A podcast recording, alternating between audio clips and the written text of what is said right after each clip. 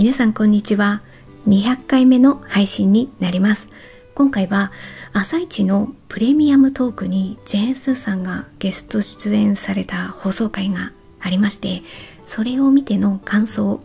あの心に留まった点などをお話しできればいいなと思っております。よろしくお願いいたします。まずはジェーンスーさんが出演されたのは6月2日です。ちょっと前になってしまうんですね。で、私はえー、NHK プラスで確か1週間とかは見れるんですよね。見逃し配信みたいな感じで。でそこであの見ました。その後本当はポッドキャストですぐ感想を話したかったんですけどなんやかんやでちょっとタイミングがずれてしまいまして、えー、今回のやっと収録しようかなと思いました。しかもですね今回私の配信会が200回記念記念と言っていいかわからないんですけれどもなんかちょっとキリがいい数字だなと思いましたのであまあ今回のあのポッドキャストのテーマとしてはいいいんじゃないかなっていうふうに自分で思いましたので頑張って話してみようかなと思います。でえっ、と番組はですねジェンスーさんあの本当珍しいんですよね。ジェンスーさんがテレビに出演するってっていうのは非常に珍しくて前々からあの本のことの宣伝だったら出るみたいな感じでは言っていてそれで出演された。でもそれもね何年も前の話。あでもあれに出てましたかね。あ出てこない。えっとねあれですよ。王様のブランチか。あれで出たりもちょこちょこはありますね。あ、でもそれも結局はね、本の宣伝だったりしますから、それから見では出演されていて、で、でも、今回みたいな、本当なんかメインのゲストで、みたいな感じでのテレビの出演は本当なかなかないんじゃないかなっていうふうに思って、これは見見ねばならぬとは思っていたんですよね。それで、えっ、ー、と、ホームページでなんか紹介文なんかをちょっと見させていただくと、ラジオやポッドキャスト配信番組で熱い共感を集める話題の人みたいな感じで書かれてますね。うん、まさにそう、そうなのですよ。もしかしたらやっぱりテレビで初めましての人もいらっしゃるんじゃないかなとは思います。あとは、田中みな実さんがインタビューを答えられてましてその田中みな実さんの話す尺もなかなかそれなりに長く取られていたななんていうふうには思うったんですけどでもやっぱその田中みな実さんを通してのスーさんっていうところが分かりやすかったりするんですよね、うん、そこで視聴者にだいぶ届いたんではないかなとは思ったりします。でちなみにあの私のポッドキャストの配信の中でも過去に何回かはちょこちょこスーさんの話はしてるんですよね。スーさんの話だったりラジオの話だったりしておりまして大きなところで私が思い出せる範囲であのお伝えさせていただくと最近では183回目の配信で本の感想を話す放送回を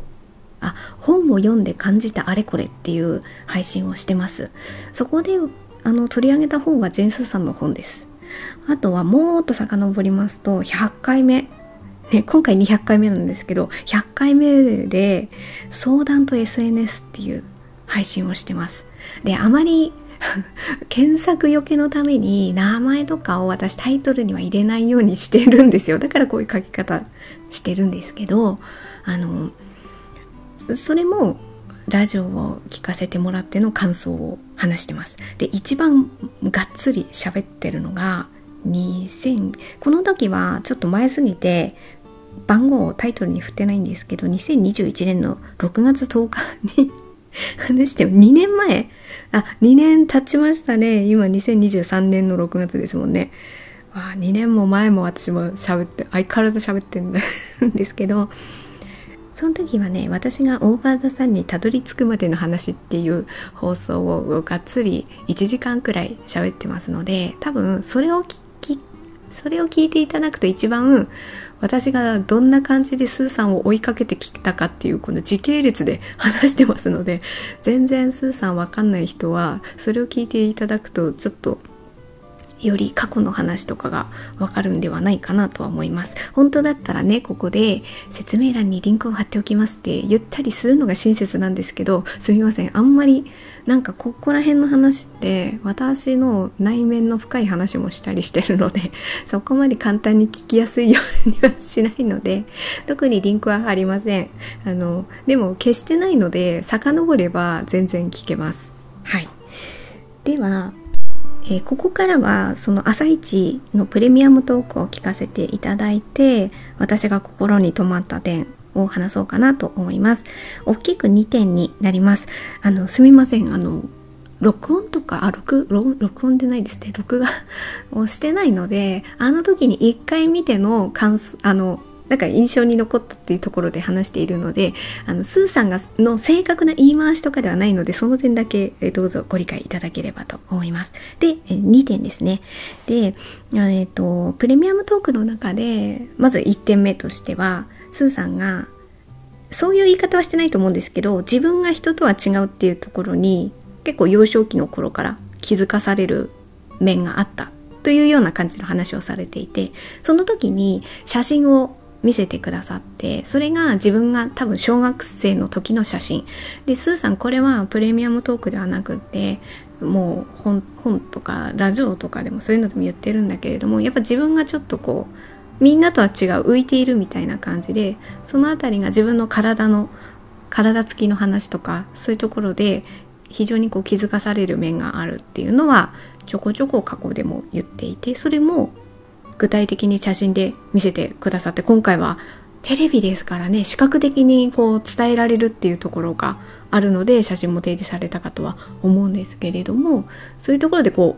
うやっぱりこう思うことがあったんでしょうね。でそこが私もこれはプレミアムトークを聞いたからではなくって過去のスーさんの言っていたことでもなんか自分と背景は違っても共通する部分があるっていうところではやっぱすごくこのエピソードは心に留まるとこなんですよね私にとって。で私はどういうところでああ人と違うな自分違う人生私の場合は言い方としてはねああ違う人生になっちゃったなっていう感じで思った時があってそれがやっぱ30代前半の時なんですけどもう10年以上前の話だからだから逆に言えば30代前半まではそれなりになんとなく世間の中に溶け込んでやってこれたんだなっていうのをそこで気づかされたんですよね私は。だからそういうなんか自分が浮いているとか思わずに過ごせたんだなっていうことですね。そうだからそこってやっぱ自分が一回そういう風にならないとなかなか気づけないんだなみたいなことはちょっと痛感させられて具体的に言うとこれは過去のポッドキャストでもちょこちょこ言ってきましたけど私の場合はそこの30代前半の時に結婚をして子供を望んだけれども子供の人子供のいない人生を歩まざるを得なくなってしまったってことを突きつけられたっていうことなんですね。そこが非常に自分の中で大きな出来事になってで正論を言えば結婚する人しない人子供いる人いない人みんないるじゃんって言われればそうですよっていう話は前あの前もってしますけどそうなんだけれども結婚したっていうところって結局、まあ、指輪とかしてるしあ結婚したんだってみたいなことで、まあ、30代前半の時になりますわね結婚したら。そしたらその後に飛び込んでくる言葉ってやっぱりね子供につながっちゃう話題があの時期ってすごく多かったんですよ。私の場合、これはね、でもね、時代性もあるからわからないです。あれから10年経ってるから、今ってどんな空気感なのか、その、いわゆる適齢期とされる人がどんな風に周りから言葉をかけられるのかっていうのは、私はちょっと肌感覚ではもうわからないんですけど、10年前は、もう親戚からも友達からも、かかってきて、あ、次は子供ね、みたいな話ですよ。あと、お子さんはとか、そういう話ですよ。ああいうことがでもこれに悩んでなかったら本当に日常の会話で終わったことなんですけどやっぱすごいそこが私大変だったので心に突き刺さっちゃってもう本当もなんかバタッと倒れ込んじゃうみたいなねイメージですけどそんな感じになっちゃったんですよね。だからあそこであ私人と違うんだってより思わされちゃったんですよね。そこで気づきました。あだからあ今まで私はなんとなく両親がいてそれなりに生活をして学校行ってで進学していってでまあ社会人になって就職してみたいなところをそれなりに溶け込んでやってきたんだな私っていうことをね気づかされました。だからなんかねなんでって言われなくて済むんですよ。本当あれが非常に楽だったんだなってことで今思えばね。だから学校出ました。そしたら就職しました。でまあそれあの職を変える時もありましたけどあの仕事をしてました。働いてました。だそこでねなんでって言われること何でもなかったんですよ。でも結その後に結婚してその状態が何年か続いていくとなんでになるんですよ。だからいる前提望む前提の言葉がねすごく多くなってきたんですよね。あそこがね非常に大変で。だからそこにねすごい自分はもう溶け込めない人なんだっていうことがねあの感じさせられちゃったんですよね。だからスーさんのその自分の経験からくる背景は違いますけどあなんか自分は他の人と違うんだっていうところからスーさんも感じることがあってでそれをまだラジオだったり文章だったりで出してますよね。ああいうことがなんかやっぱ共通する部分があったりとかこうスーッとね分かる分かるようになっちゃっななっちゃったっていう言い方も変ですけど分かってそういうのもあるからラジオをねずっとだから10年以上前から。あ10年？10年か。10年？あの相談は踊る時代からずっと聞いているっていうことですね。だからその時にあの田中みな実さんも相談は踊るのラジオの時の時代ですね。出てたのであの時の田中みな実さんの放送回とかも私全部聞いてるんですよ。すごいなんかねうん。田中みな実さんの放送回も面白いなって思いながら聞いていた印象はあります。あの録音とかしてないのでちょっと聞き返せないんですけどそれはねすごくね印象には残ってます。だから知ってるんですよね田中みな実さんも。スーさんのこととか出会いのこととか。なんかね出会いのこととかもね相談は踊る時代喋ってたような気もするんですよね。そこでわかるから今回のプレミアムトークのなんかスーさんってこういう人ですみたいなとこにね呼ばれる人として田中みな実さん適切みたいなのは すごく通じます。まあそれであのそのスーさんのね言葉そういう自分の経験からくる言葉があのさっきもあのホームページの紹介文にあったラジオポッドキャストで共感を集める人みたいなジェンスみたいな感じでねあの言われることはねすごくねよくわかるんですよ。だから私もねそこでね吸い寄せられていった一人の人。なのであの時本当にねまあだから2000あと14年とか15年とか、まあ、グラデーションはあるんですけどその「相談は踊る」の時にあれが唯一社会とのつながる接点だったって言っても過言ではないくらいですね。一応人並みに生活はしてますよ。あの食材買いに行ってねご飯作ってそれなりにまあ部屋も片付けてみたいな、まあ、いわゆる主婦業みたいなところでねやってるんですけども心死んじゃってるみたいな人でなんとか生きながらえていてなんか何かをしたい誰かと会いたいもう全くないですね。できるだけ何かを視覚的に何かを入れたくないっていう時にその時にやっぱラジオが助けになるんですよ。ラジオってねあの流れているのを聞いても聞かなくてもいい。なんか自分から能動的にあのラジオがねついていればあの流れてくるからそれを聞いてるだけだから能動自分から何か例えば映画を見るとか本を読むってねやっぱ難しいんですよああいう時に。自分からこうページめくってみたいな文字を追ってとかね。映像を見ると結構やっぱ刺激が強いんですよね。どのあのあれを見てもどのジャンルであっても刺激が強い。視覚的なもの情報っていうのはやっぱ刺激が強い。そそれよりは耳の方がやっぱあの時の私の精神状態には非常に合っていてなおかつやっぱねその社会との接点が分断されちゃってる感じなのであの気持ちの面でね。だけどあの相談を踊るっていろんな背景の抱えた人の悩みとかが出てくるからそこだとたとえあの子育ての人の子育て中の人の悩みとかっていうこともあっても聞けるんですよ。耳だけだったら。あれが多分視覚的に入ってきたら多分全然印象は違うんですけど耳だけでそこでああそうかこうこうこういう状況の人にはこういうあの大変なことがあるんだなみたいなところね。なんかそそれだったら聞けたって唯一ね。なんか唯一私が社会とのあのつながれる接点だったんですよね。そこそこが本当に それがあってね今も聞き続けているっていうととにかくねあの相談番組に関しては聞き続けているって感じですね。まあそれが1点目ですね。そのスーさんがね自分が人とは違うっていうところからの情報情報っていうかね発信してるっていうところが非常にこう私は共感した。自分との共通点っていうかなここが通じるなって思った点として見た。で2つ目に関してはこれはあのスーさんが推し活について話してる時ですねあそこの話が非常になんか共感したというかあなるほどなってまたここでもねあのスーさんに言語化してもらったなみたいな気持ちになった点ではあるんですけれども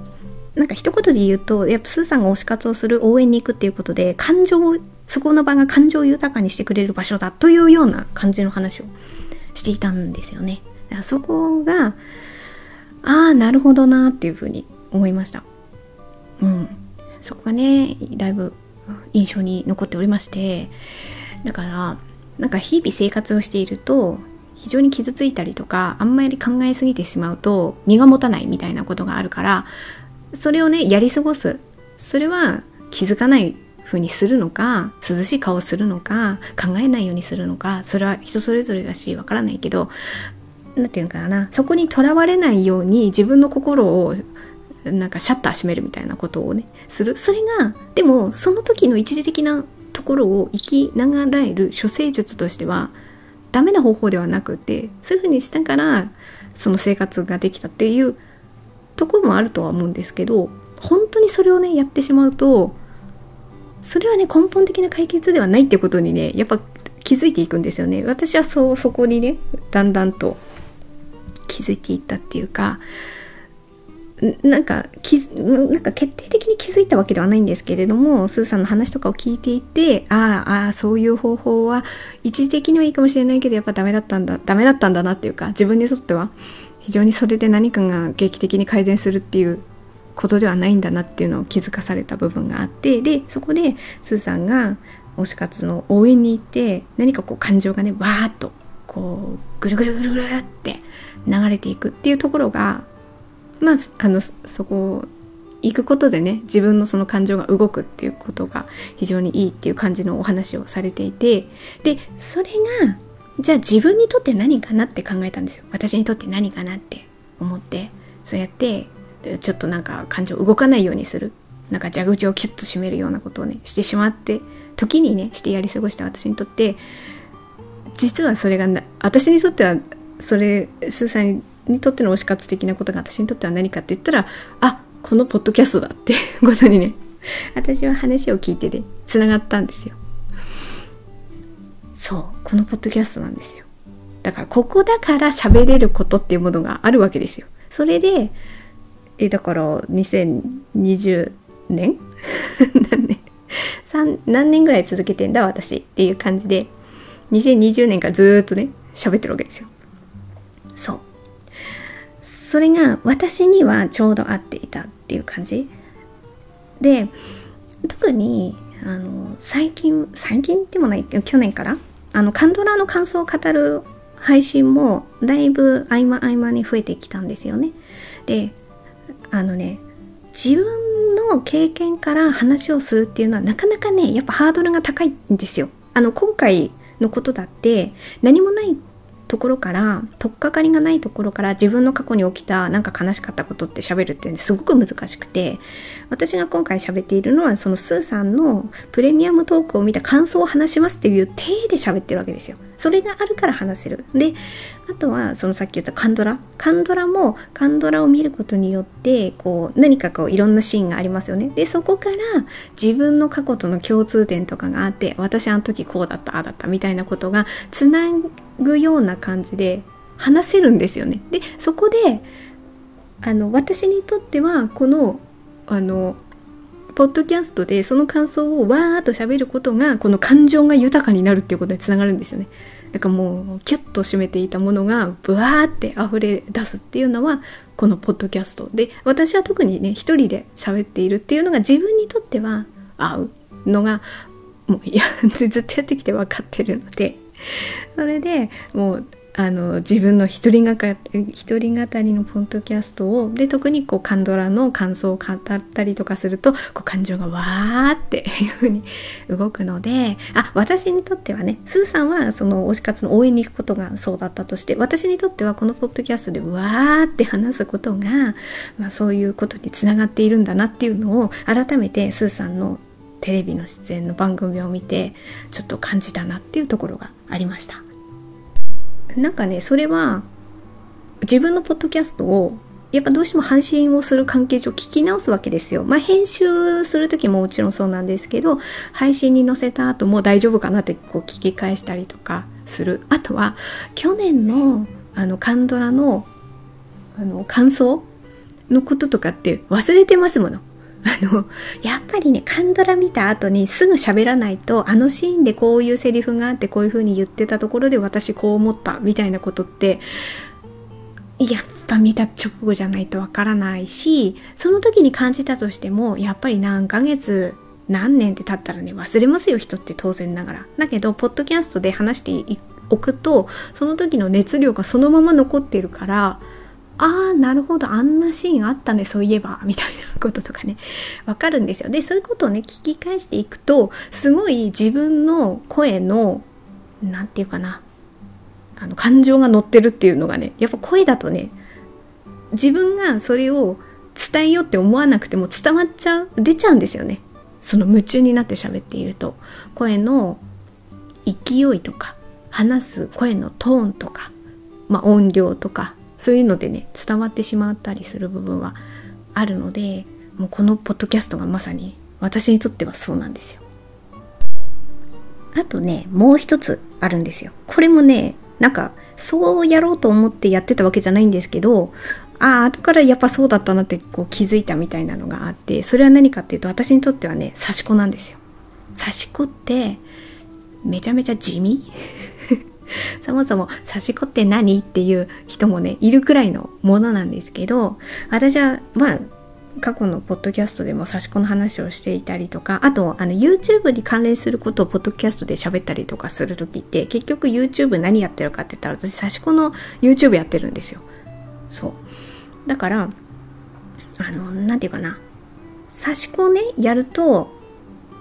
これなんでそのね私満たされるかその感情がねこう動いていくかっていうのはすごい地味なんですけど やってることはね地味なんですよ。すごい地味なんですけどなんか達成感があるんですよね。満足感達成感があるんですよ。あれあれをね感じられるのがすごい私にとってはね差し子のいいところでですごいね時間かかるんですよやっぱり差し子って。あの模様とかどれくらいの大きさのものを選ぶかによってももちろん違うんですけどある程度こう地味にねひたすら波縫いしてるって言ったらもうそれまでなんですけどひたすら波縫いしてるんですよ。でなかなかそれをねその糸がねこう行ったり切ったりするわけであれをね地道にやっていってその糸の組み合わせで模様が出来上がっていくっていう感じなんですけどあれをね私ひたすら繰り返して何年間か2019年くらいから定期的にやってるんですけどあれのいいところはね努力した結果が努力した分だけ返ってくるんですよ。こここれがね私にとっての満た満たされ力これが満たされて、あと、まあ、出来上がった時の達成感もそうですよね。ああ、やっとできた、みたいな。こんな感じで出来上がったんだ、みたいな。ある程度ね、やっぱね、30分とか1時間で終わっちゃうものだとそこまで達成感もないんですよ。刺し子ってこう何日間かかけてじっくりじっくりやっていって、やっと完成するみたいなものなので、そこで、ああ、出来上がったっていう、まあ、達成感があると。まあ、そこでこう感情がね、こうわーって私ああよかったできたみたいな気持ちになるっていうこととあとはそれをずっと通してやっていくと確実にねうまくなってるんですよやっぱり。それって誰かと比べてる意味でなくて 意味でなくってってちょっと今なまってしまったんですけど意味ではなくってあの自分のこの差し越してきたあの過去の付近あとインスタグラムにも定期的に投稿していたりとかするのでブワーっと前のとか遡ったりとかするとあの時はこういう風に刺してたけど今はこんな感じで刺せるようになったみたいな変化とかがね見えるんですよやっぱり。それを見て比べていくと過去の自分とですよ。過去の自分と比べると確実に上手くなっているしあとあここがこうだからここ気をつけなきゃなみたいなポイントとかもね分かってくるんですよ。ああいう積み重ねがなんかちゃんとこの綺麗な仕上がりにつながるっていうことがね肌感覚でね差し子ってねすごくわかるんですよ。やった分だけやった分のことが返ってくるんですよ差し子って。やり続ければね。やり続ければ。そこのなんか帰ってくるのが私はねすごい満たされるんですよ。でこれなんでかっていうとあのさっきもちょっとあの一つ目の感想で言うとあの自分が人とは違うっていうことを痛感させられたっていうところでのエピソードで過去の経験話してますけど私そのしんどかった時期のこと話してますけどあのことって努力すればあのね努力すればだからね努力しても何にも残んないことってあるんですよ。これ言い方すごいきついかもしれないんですけどほんとそこに私絶望しちゃったんですよ。いや何だったの？あの頑張りって何だったの？みたいな。あのあれだけの思いした私って何だったの？みたいな。愕然としちゃうんですよね。あ何かがね何かその経験によって何か得られたっていう言いようによっては言えますよ。それはねわかるんだけど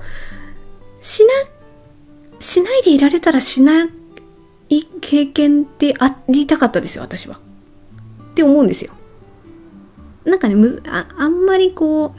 あの経験があったから私はこんな風になれたんですみたいな風にねすがすがしくやっぱ思えないんですねあの経験は私にとってはね。言いようによっては言えるんですけどでも私はやっぱりしないでいられるんだったらあんな思いはしたくなかったっていうことの方が強いのでだから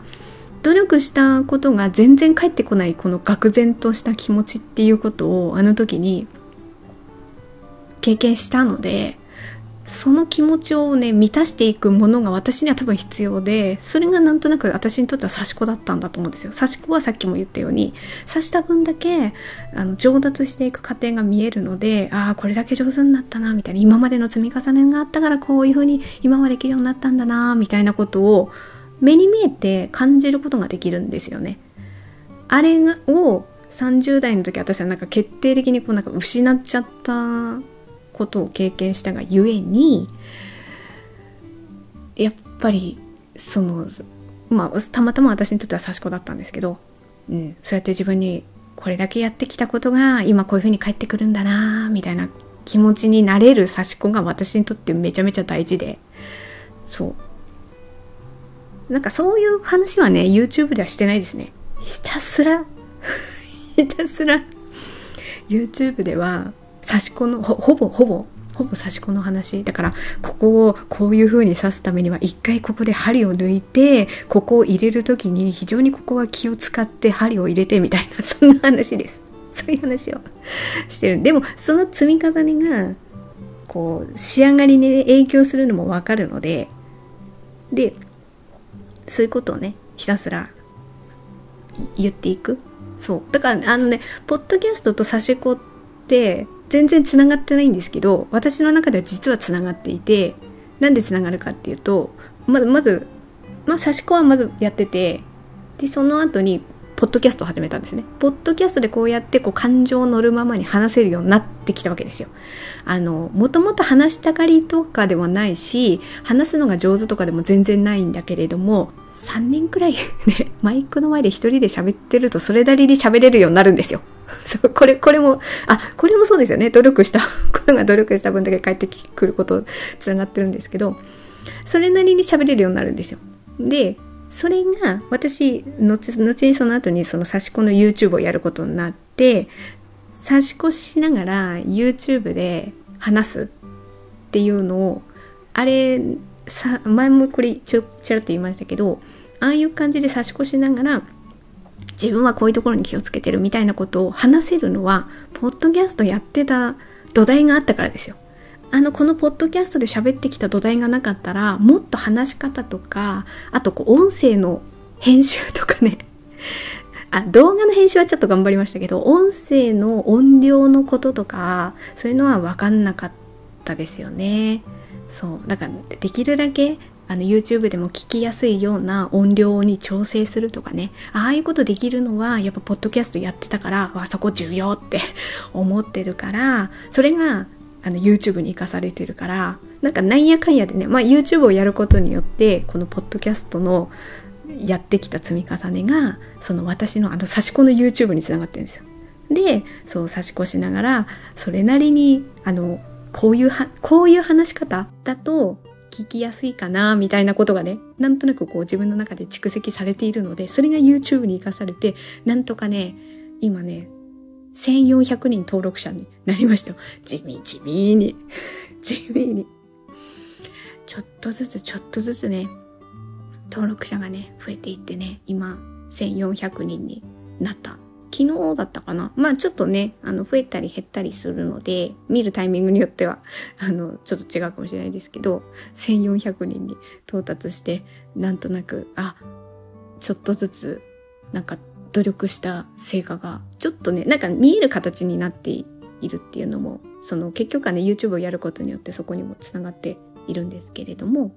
だから私にとって、やっぱその感情を豊かにしてくれるものっていうのは、このポッドキャストだったり、差し子だったりっていうのが、改めて今回、あの、スーさんの、あの、プレミアムトーク、あれを見ることによって、あの、やってきた、もともとやってたことなんですけど、改めて、ああ、なるほどな、だから私こんな風にずっとやり続けてんだな、みたいなことのね、なんとなくこう答え合わせができたみたいな感覚になりました。はい。ということで、今回は、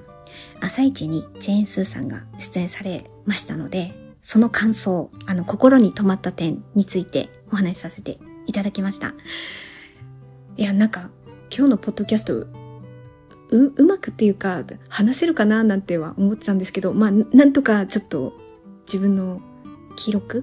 に残せたかなとは思っております。ということで本日のポッドキャストは以上となります。最後まで聞いていただいてありがとうございました。程よい一日をお過ごしください。スノーでした。